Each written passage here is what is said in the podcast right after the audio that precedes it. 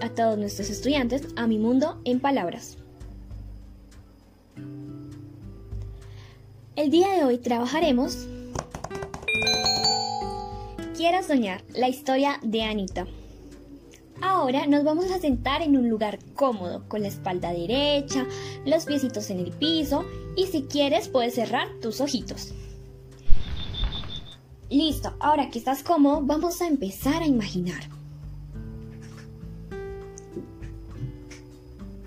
Había una vez, en un pueblo de Boyacá, una niña de 16 años.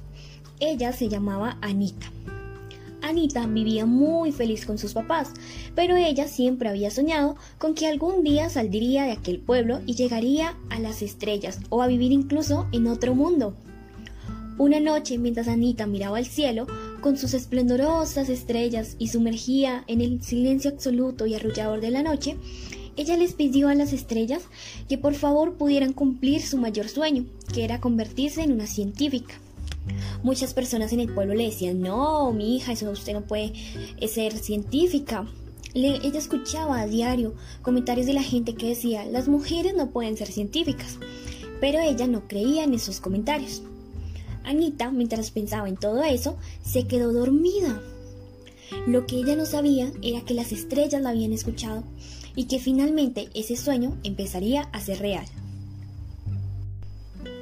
A la mañana siguiente, Anita recibió una invitación para visitar el Laboratorio de Investigación Científica de la Universidad de los Cerros en Bogotá. Anita se puso muy feliz y pronto fue a la plaza a vender arepas boyacenses para conseguir el dinero y así poder comprar un tiquete en la flota o en el bus que la transportaría hasta Bogotá.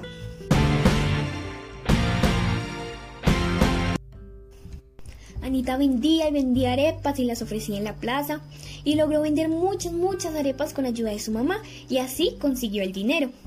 Por la tarde sus padres la acompañaron a la central de buses y desde allí emprendió su viaje a Bogotá. Al llegar a Bogotá, Anita estaba muy perdida porque se encontró con una ciudad muy grande, llena de muchos carros y de mucha gente. Por ello, ella tuvo que preguntarle a diferentes personas cómo podía llegar al centro de Bogotá. Algunos le indicaron que la forma más sencilla era tomar un taxi, y ella lo hizo así.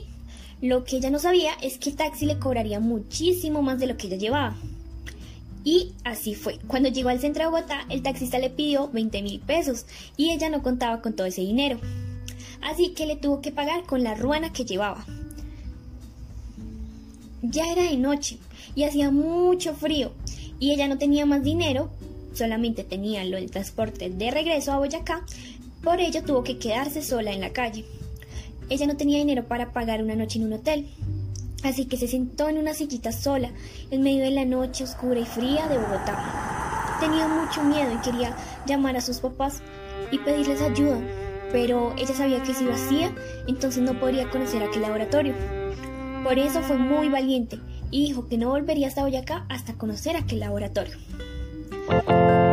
Esa noche no pudo dormir mucho, pero con ayuda del cielo y de las estrellas y de la luna que alumbraba las calles de Bogotá, pudo dormir. A la mañana siguiente, finalmente llegó el día en que Anita conocería aquel laboratorio y aquel centro de investigación. Ella se dirigió a la universidad muy temprano y allí le mostraron todos los laboratorios. Le contaron de los experimentos, de los materiales del laboratorio y le realizaron una prueba para saber si ella podía acceder a una beca. Anita llevaba todo el día sin comer y no había dormido muy bien. Estaba muy cansada pero ella logró completar la prueba. Luego de un rato le dijeron que la llamarían después, y Anita salió muy feliz y regresó a Boyacá a esperar qué pasaría. Bueno chicos, ya se acabó esta historia, pero pueden contarnos qué final les gustaría que tuviera, o incluso escribir en su cuaderno o contárnoslo mediante un audio. Eh, ¿Acaso Anita va a conseguir la beca o deberá regresar a Boyacá y no podrá cumplir sus sueños? ¿Qué piensan ustedes?